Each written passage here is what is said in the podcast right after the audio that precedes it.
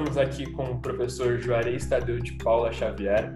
Ele é formado em Comunicação Social e Jornalismo pela PUC de São Paulo, possui mestrado e doutorado em Integração da América Latina, com ênfase em Comunicação de Cultura pela Universidade de São Paulo, USP. Atualmente atua na Unesp como coordenador do curso de jornalismo, é articulador do Programa Institucional de Educação na e pela Diversidade da Universidade Estadual Paulista, é coordenador executivo para pesquisa e extensão do Núcleo Negro, além de ser presidente da Comissão de Verificação das Declarações da Unesp. Bom, professor, eu gostaria de dizer que é um prazer estar aqui com o senhor hoje e acho que essa é uma oportunidade de aprendizado muito grande, principalmente. Bom, o prazer é meu, para mim é um, uma grande oportunidade poder conversar com os projetos que estão desenvolvendo, projetos que têm por objetivo ampliar a presença de jovens, jovens do universo é, político-social da onde eu venho, que é o jovem da periferia, eu acho que é sempre importante fazer essa discussão, é, pegar a questão étnica racial, que é sempre uma, uma questão decisiva é, para a seleção do ingresso na universidade, e estudantes de escola pública, que na grande parte são os alunos que hoje estão na periferia. Né? Para mim é um prazer enorme poder participar contigo, falar um pouco das experiências que eu tenho tido na universidade e recentemente, isso é bem recentemente, bem recente mesmo, eu fui eleito vice-diretor da Faculdade de Arquitetura, Artes e Comunicação da Unesp, aqui em Bauru. E é, não consta isso no currículo, mas a partir do dia 26 de novembro é, desse ano, quando eu tomar posse, eu vou atualizar o currículo. Mas já sou vice-diretor da faculdade onde eu trabalho, né, na, área de, de arquitetura, artes e comunicação, no departamento de comunicação social. Fico à sua disposição, Pedro. Muito legal, professor. Acho que é sempre muito interessante a gente ver esse progresso em, em áreas tão importantes, principalmente relativas ao ensino, né? Mas começando agora com a primeira pergunta seria qual a importância e a diferença que faz quando um jovem de periferia ingressa em uma universidade pública, professor? Eu tenho uma tese, Pedro, que eu tenho experimentado recentemente. Minha tese é a seguinte: a universidade hoje ela precisa do aluno que vem da periferia mais do que o aluno da periferia precisa da universidade. Eu quero explicar isso. A universidade chegou numa situação bastante limite da sua possibilidade de desenvolvimento.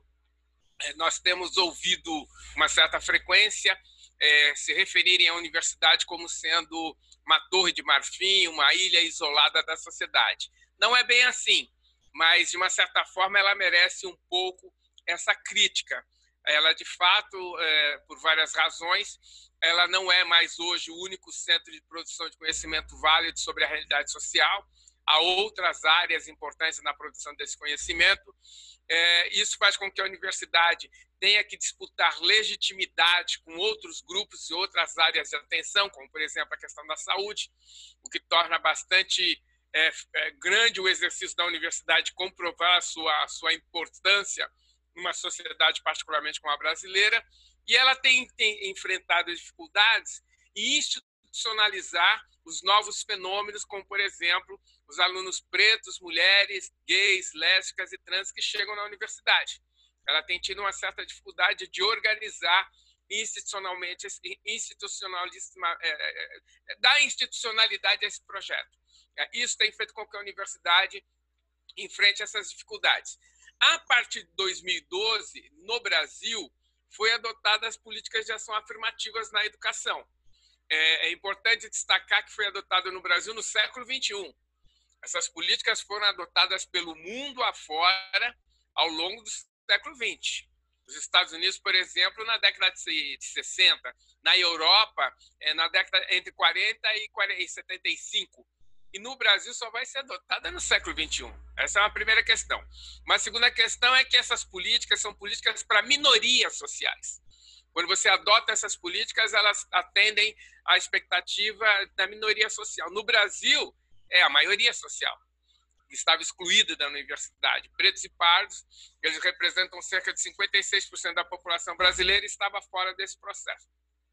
O que mostrou essa política? O que nós temos observado e por isso a tese que eu apresentei.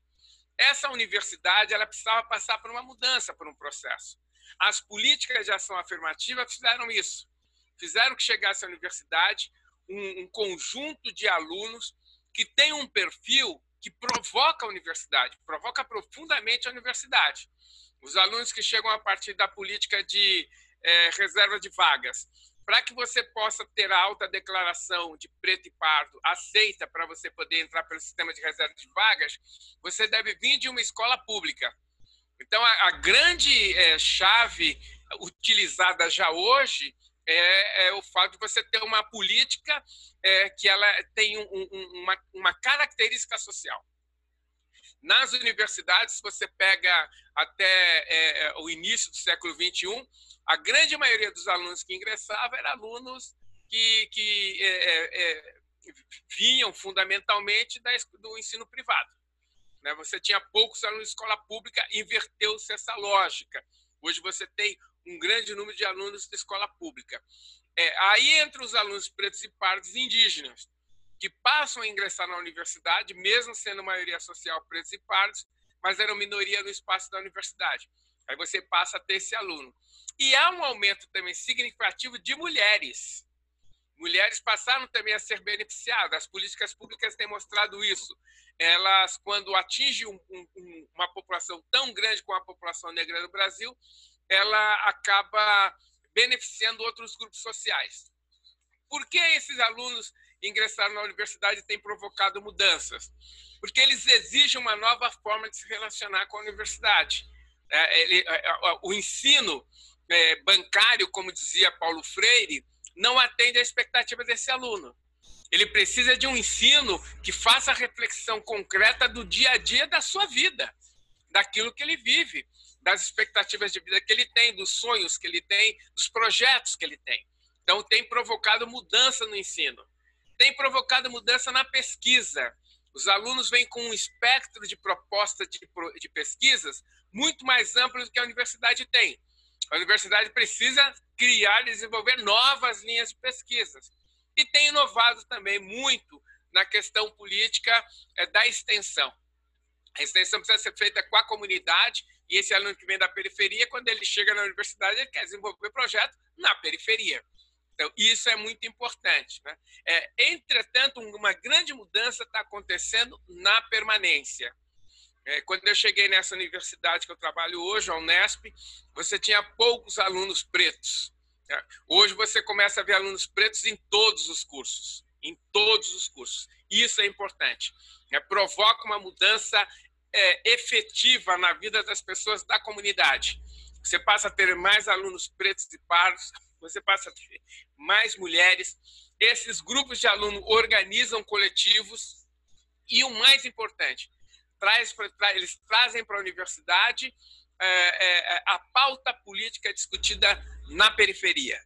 Por exemplo, é, no enfrentamento que nós estamos vendo é, a, a Covid-19, é, passou a ser importante para os estudantes discutirem como é que a periferia tem se organizado para fazer o enfrentamento ao Covid.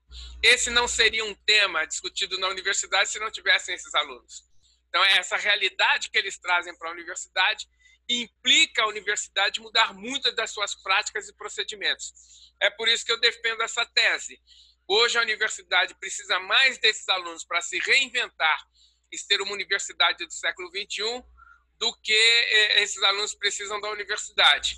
Eu avalio como sendo extremamente positiva as políticas de ação afirmativa que trouxeram alunos pretos, pardos, alunos de escola pública, mais mulheres, mais alunos gays, lésbicas e trans e mais alunos pobres para a universidade. Eles estão exercendo uma atividade fundamental de propor mudanças estruturais na universidade pública e isso eu acho muito importante. Professor, aproveitando que o senhor já trouxe essa ideia das políticas afirmativas, uh, de, de, desse ideal de acrescentar a universidade, explorando um pouquinho mais isso, eu gostaria de perguntar para o senhor uh, o, o que, qual seria a necessidade de, além das cotas sociais que já englobam todo esse grupo que o senhor falou, uh, qual seria a necessidade das cotas raciais, que dá mais uma ênfase a essa questão de raça, porque eu acredito que hoje essa questão está muito presente nos debates, muita gente defende que só as cotas sociais já seriam suficientes, mas ainda há necessidade das cotas raciais. Eu gostaria que o senhor falasse um pouco o que dá esse diferencial, o que torna essa essa ação afirmativa relativa às raças, à raça negra e indígena em específico necessária. Ah, tem uma questão que eu acho que é importante, Pedro. Eu acho que quem faz hoje a defesa da supremacia das cotas sociais em detrimento das cotas étnicas raciais faz isso por ignorância. Ignorância no sentido de ignorar processos sociais. Né? O Brasil que nós vivemos hoje não foi inventado nos últimos dez anos. O Brasil que nós vemos hoje foi inventado a partir do momento da ocupação portuguesa é, no Brasil no século XVI. Então é importante levar em consideração, existem as pré-condições históricas que explicam a situação que nós temos hoje. Primeiro, o Brasil foi o país que, que mais é, escravizou gente, dos 12,8 milhões de pessoas escravizadas na África, 4,8 milhões é, vieram para o Brasil. Então, você tem aí é, um número assustador de um terço de toda a população escravizada ter vindo para o Brasil. Né? No Brasil, diferente dos Estados Unidos, a escravização ela não foi pontual, ela foi global, ela foi é, é, é, é profundamente marcante na história do Brasil, profundamente. Mas a segunda questão importante das pré-condições, o processo de colonização é, o Brasil, ele, é, é, num curto espaço de tempo, é, é, eliminou a população indígena. Se você pega os dados demográficos entre o século XVI e o século XIX, você quase não mudou é, o universo populacional do Brasil, cerca de 5 milhões de pessoas. Por que isso? Quando os portugueses chegam, você tem 5 milhões de indígenas, três séculos depois, você tem 5 milhões de pessoas porque houve um processo intenso de massacre da população indígena e a substituição pela população negra escravizada. Então, esse é, é, é, é, isso faz parte de uma realidade muito concreta no Brasil. E terceiro, que o Brasil optou em construir com um projeto político a desigualdade. Desde o do período da construção do Estado moderno no Brasil, com a chegada da família real, ela fundamentalmente cria-se a partir dessa perspectiva de 1808 um projeto político de segregação e exclusão. É, o Brasil vai construindo uma das sociedades mais desiguais é, do ponto de vista econômico, social e países da mesma categoria do Brasil. E essa desigualdade, ela tem gênero, são as mulheres, as pessoas mais pobres na universidade, na, na sociedade brasileira. Ela tem raça, são as pessoas negras, portanto, as pessoas pretas e pardas são as pessoas é, mais pobres na sociedade brasileira, e ela tem um, um marcador social. São as pessoas que normalmente ocupam os territórios da periferia. Então, essas pré-condições inventaram o Brasil. Quais foram as, constru as construções das desigualdades ao longo do século XX? O Brasil ele constrói uma política de substituição da população negra sem é, criar nenhum mecanismo de inclusão da população negra a ideia era de que eliminasse a presença física e cultural do negro no Brasil até 2011. Esse era o projeto do Estado brasileiro. E várias ações foram feitas nesse sentido. Várias ações. Né? Do ponto de vista econômico, o Brasil adota uma política de cotas para substituir os negros no mercado de trabalho ele vai trazer cerca de 3 milhões de europeus de Portugal, da Espanha e da Itália, é, que vêm subsidiados, pagos pelo governo, pagos pelo Estado, o Estado paga a vinda dessas pessoas, e eles têm como um bônus é, o ingresso exclusivo no mercado de trabalho. De 1870 até 1930, praticamente o trabalho industrial foi ocupado por pessoas brancas vindas desses países a população negra não se autopulverizou. Ela não evaporou da realidade política social brasileira depois da escravização, onde estava a população negra segregada nas periferias das periferias, nas condições mais violentas do ponto de vista físico e simbólico. Isso deu à população branca é, é, uma enorme vantagem na construção é, do chamado capital econômico. Ela teve 60 anos para sozinha ocupar o mercado de trabalho e ter renda, renda para desenvolver atividades importantes a partir dessa perspectiva. O século XX é o século da construção da classe média. No Brasil, essa construção da classe média foi uma prerrogativa, um privilégio dos trabalhadores brancos que entraram no mercado de trabalho de 1870 a 1930. Então, eles criam condições para assumir o capital econômico no Brasil, criam condições de assumir o capital cultural, praticamente essa população e seus descendentes que vão para a universidade, que vão ser formados na universidade para assumir postos importantes no Estado, no executivo, no legislativo e no judiciário. São eles que vão ter cargos importantes no mercado de trabalho, que formam engenheiros, médicos, arquitetos, jornalistas, professores, geógrafos, formam aqueles que vão ocupar os principais eh, cargos no mercado de trabalho e formam aqueles que vão determinar debate político importante na sociedade. Então, eles assumem o capital cultural e desenha esse capital a partir da sua perspectiva. Uma terceira coisa importante, você vai construindo as cidades no século XX.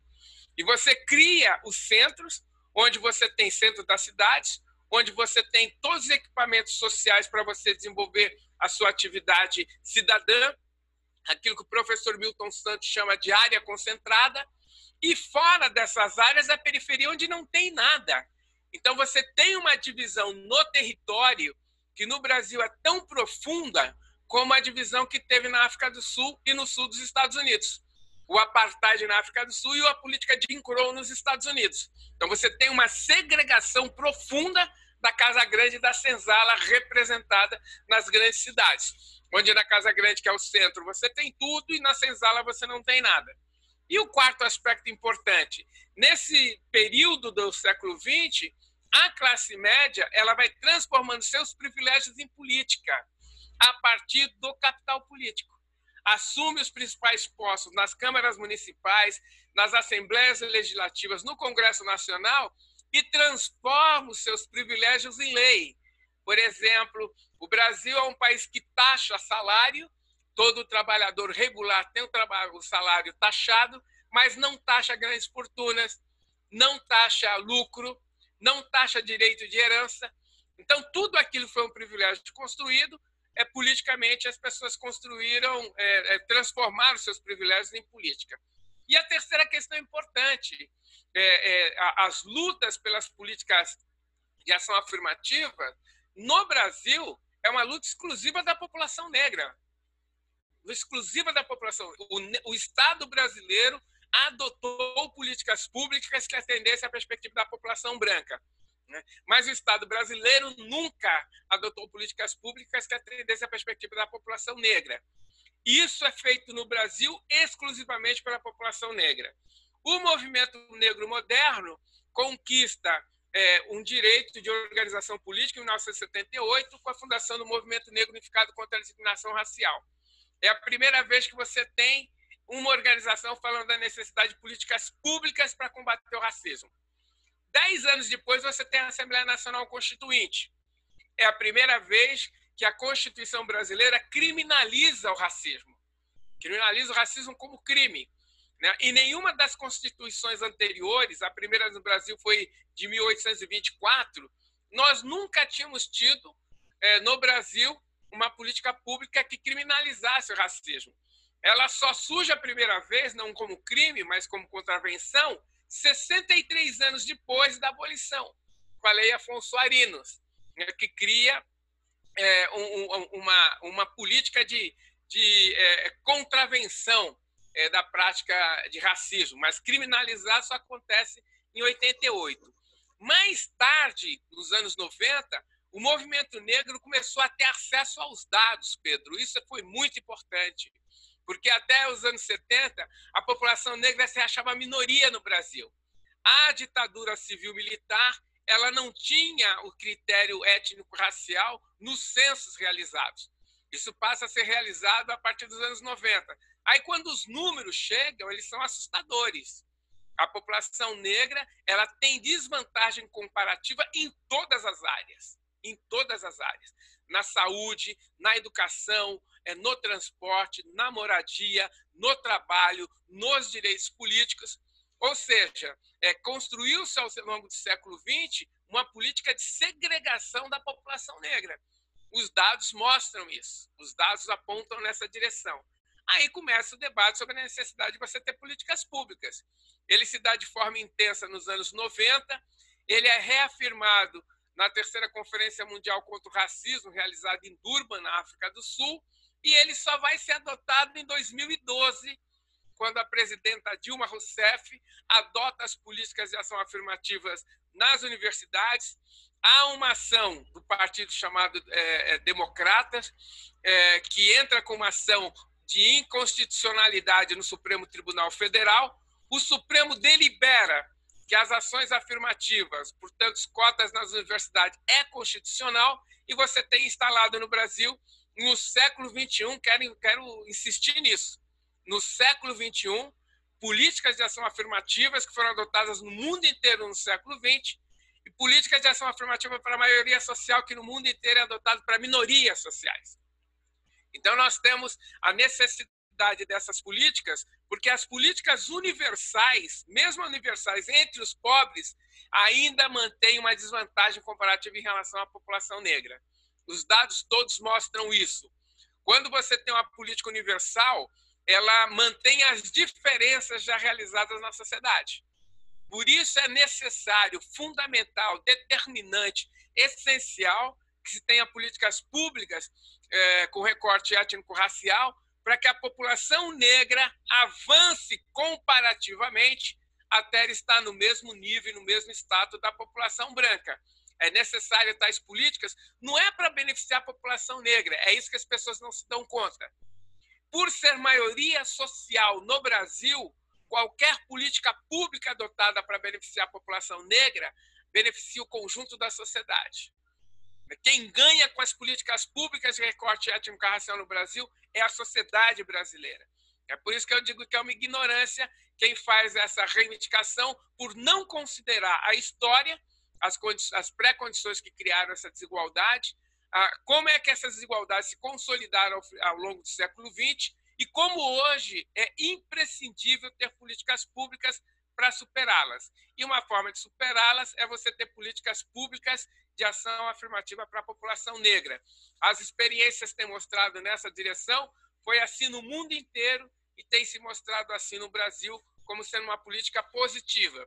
Por exemplo, os dados que eu dei na primeira pergunta aumentou o número de alunos de escola pública na universidade, é coisa que você não tinha, aumentou o número de mulheres, alunos de escola pública não pretos e pardos, é, mulheres não pretas e pardas, e aumentou o número de alunos pretos pardos. Quem ganhou com essa política?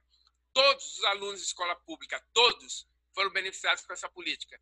Todas as mulheres na sociedade brasileira e, por extensão, a população preta e parda brasileira numa condição histórica como a nossa, em que a população negra é maioria, toda política que beneficia a população negra beneficia o conjunto da sociedade. É isso que a visão é, é, é, é distorcida e, e que ignora esses fatos não é capaz de compreender. As políticas públicas que atendem às expectativas da população negra acaba por extensão atendendo também a expectativa da população não negra no Brasil. Essa é a questão central. Nossa, muito interessante, professor. Acho que são tópicos que às vezes a gente nem chega a questionar antes de abordar a questão das cotas. Sem e dúvida. Agora tratando. Desculpa?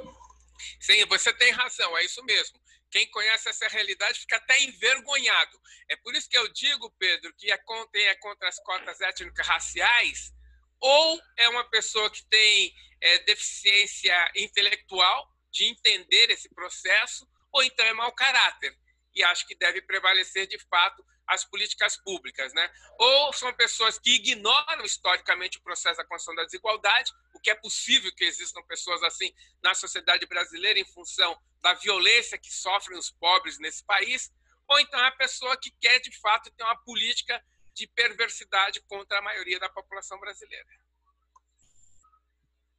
Entendi. Professor, aproveitando também essa questão, existe uma outra ideia que é, que é defendida pelas pessoas que acabam indo contra as cotas, de que quando você é cotista, devido à sua condição, devido às suas questões, existe uma maior dificuldade de acompanhar o curso é, comparado aos alunos não, não cotistas e de manter os resultados. Então, tem gente que defende que os cotistas acabam abaixando as médias da universidade e adotam isso como argumento aí contra a, as políticas afirmativas.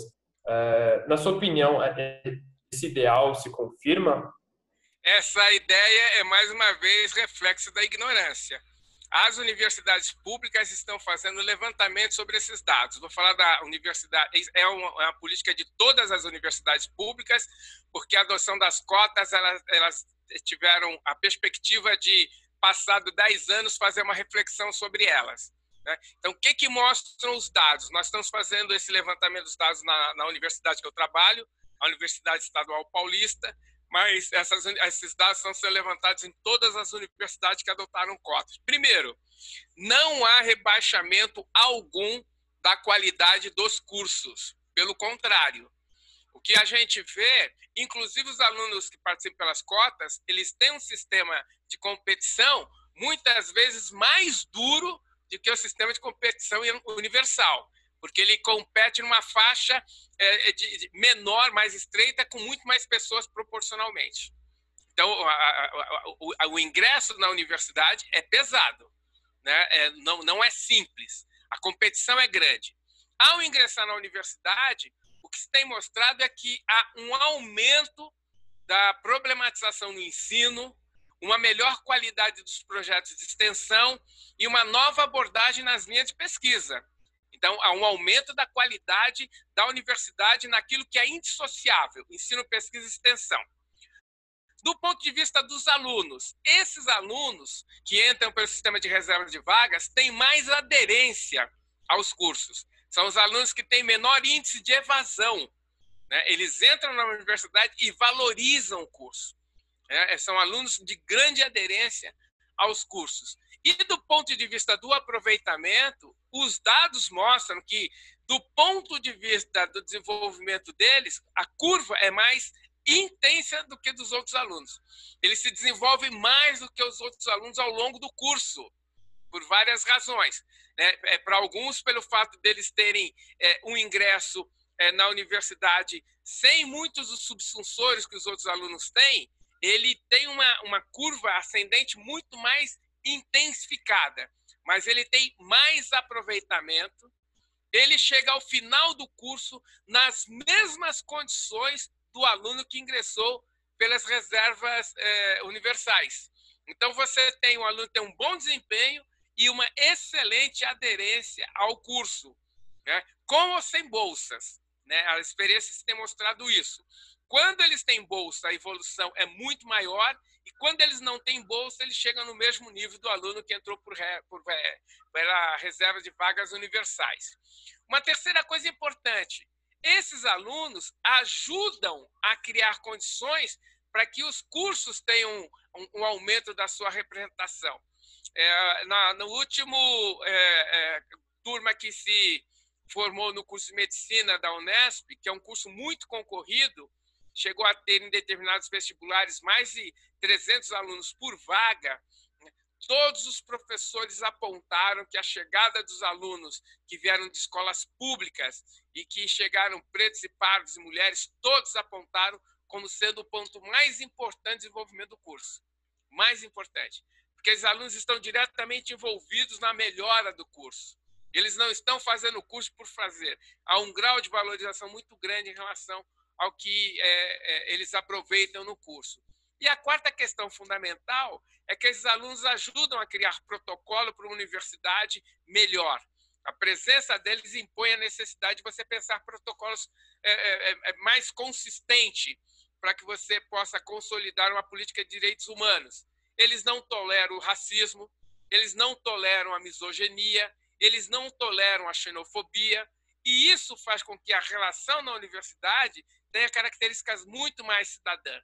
Então, quem advoga ainda hoje que isso rebaixaria o nível da universidade, está totalmente alienado do que as universidades estão fazendo.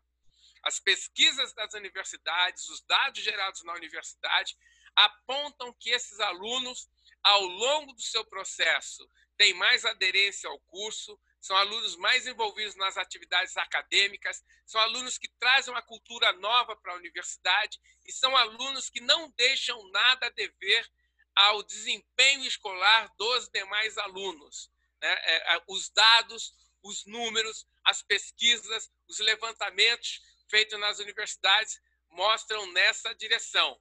É, afirmar isso é desconhecer a realidade do que as universidades públicas têm feito atualmente no Brasil para criar as melhores condições para que essas políticas de ação afirmativa atenda, obviamente, os alunos, os alunos beneficiados pelo sistema de reserva de vagas, atenda os demais alunos da universidade, atenda a instituição, atenda a sociedade e atenda de forma geral as pessoas que acreditam na necessidade de fazer o enfrentamento de luta política no Brasil contra a desigualdade. Essas políticas são fundamentais para que a gente possa avançar numa ação política contra a desigualdade no Brasil. Então, afirmar isso, além de ser uma visão ignorante né, do que acontece hoje nas universidades, é uma, é, uma, é uma visão que ignora os ganhos futuros que o Brasil vai ter ao adotar essas políticas. Muito bom, professor. É, agora, para finalizar, como última pergunta, uh, quando eu estava apresentando o senhor, eu falei que o senhor é presidente da Comissão de Verificação das Autodeclarações da Unesp, e eu gostaria de saber, como presidente dessa comissão, uh, qual é a necessidade de existir essa comissão, a questão das fraudes, se são muito presentes e o porquê elas ocorrem, assim, como interfere nesse processo de inclusão. Bom, primeiro é que é uma deliberação do Supremo Tribunal Federal nessa votação de 2012, o, Tribunal, o Supremo, o Supremo Tribunal Federal definiu que, que as universidades, instituições que adotam política de ação afirmativa são responsáveis pela execução da política. É, e ao fazer a votação, o ministro Lewandowski ele apontou duas coisas importantes. A primeira é que para efeito de direitos públicos, a autodeclaração não é suficiente. Você tinha que ter uma heteroidentificação. É, cria-se o conceito de heteroidentificação. E a segunda questão importante, é importante que essa heteroidentificação vai ser feita por fenotipia e não por genotipia. Fenotipia. Então, é textura de cabelo, aspectos fisionômicos e cor da pele. Então, isso está definido pelo Supremo Tribunal Federal. Mais tarde, há uma portaria do Conselho, uma recomendação do Conselho Federal do Ministério Público que aponta a necessidade de você ter políticas de verificação das autodeclarações. Então, uma coisa corroborou a outra, que deu o arcabouço legal para a realização das comissões de, de verificação. Segundo, começou-se a constatar a tentativa de fraudes nessas comissões, fraudes grosseiras. Né? Há casos de alunos que é, é, é, acham que é, é, todo mundo que não se declara branco, preto, é, pardo, amarelo ou indígena no Brasil é pardo. Né? Então, tem alunos que realmente não, desconhecem os mecanismos da, da legislação, por isso que a gente tem um grande esforço de informar a sociedade. É, tem alunos que é, discordam do sistema e vai tentar é, é, enfrentar o sistema, né? e tem alunos que fazem isso como fraude. As fraudes são as mais diversas. Tem fraude, por exemplo, de pessoas que fazem bronzeamento artificial, tem pessoas que fazem tratamento para que o cabelo fique mais próximo do cabelo de um negro, tem pessoas que aplicam botox no nariz, nos lábios, para poder ter um fenótipo de característica mais negroide. Então, tem todas as fraudes, tipo de fraudes, as mais descaradas. Né? Por isso, é necessário ter uma política nesse sentido. A minha experiência como presidente da comissão na nossa universidade ajudou a constatar que nós demos efetividade à política na Unesp. Nós asseguramos, de fato, o ingresso de mais de 4 mil alunos né, na universidade nesse período, por conta dessas políticas. É, um dado que me parece extremamente importante é quando a gente faz a comissão de averiguação de cerca de 1.300 alunos autodeclarados, mais de 90% têm a sua autodeclaração confirmada. Nós estamos falando aí de quase é, é, 950, quase mil alunos de autodeclaração confirmada. Né? Isso para nós é muito importante.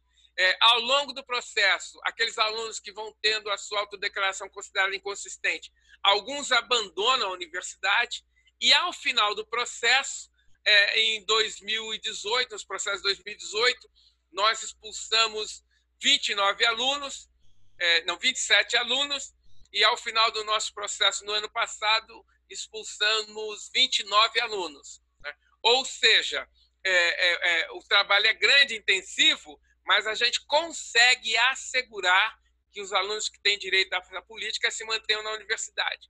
O que a gente ainda não conseguiu, e é uma coisa que nós temos discutido muito, é que o aluno que se autodeclare entre na universidade naquele ano. Então, você precisa desligar rapidamente o aluno que não tem direito à política para que esse aluno que tem direito à política possa ingressar na universidade. É uma coisa que nós temos estudado, é uma coisa que nós estamos pensando na melhor forma de lidar. Outras universidades resolveram esse problema de uma forma muito mais rápida, mas a nossa universidade, por ter 24 campos em 24 cidades, ela tem mais dificuldade para poder fazer isso. Mas o nosso objetivo é manter as políticas públicas, é manter a comissão de averiguação, para que a gente possa assegurar que os alunos pretos e pardos indígenas que reivindicam o ingresso na universidade pública de qualidade possam ter esse direito assegurado. É isso que nós pretendemos fazer com a política que nós estamos adotando na Unesp hoje.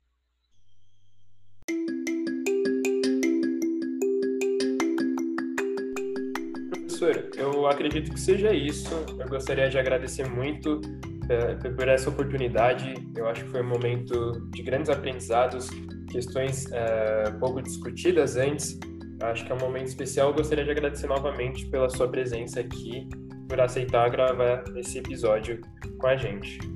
Pedro Henrique, eu que agradeço o convite, agradeço enormemente. Acho que é uma responsabilidade nossa que estamos na universidade pública à frente dessas políticas, é, elucidar dúvidas.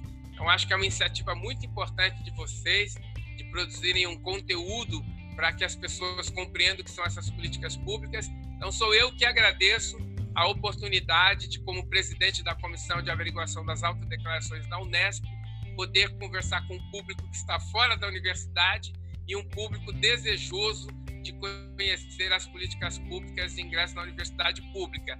Espero que depois desse bate-papo, as pessoas que tiverem acesso a esse conteúdo se estimulem a ingressarem na Universidade Estadual Paulista, que possam é, prestar vestibular no nossa universidade e se, de, se, se autodeclararem pretos e pardos, tenham consciência de que a universidade fará tudo para assegurar o direito dessas pessoas ingressarem na universidade. Então, sou eu que agradeço a oportunidade de falar com o público que hoje está fora da universidade, em especial o público jovem, particularmente o público jovem da periferia. Eu que agradeço.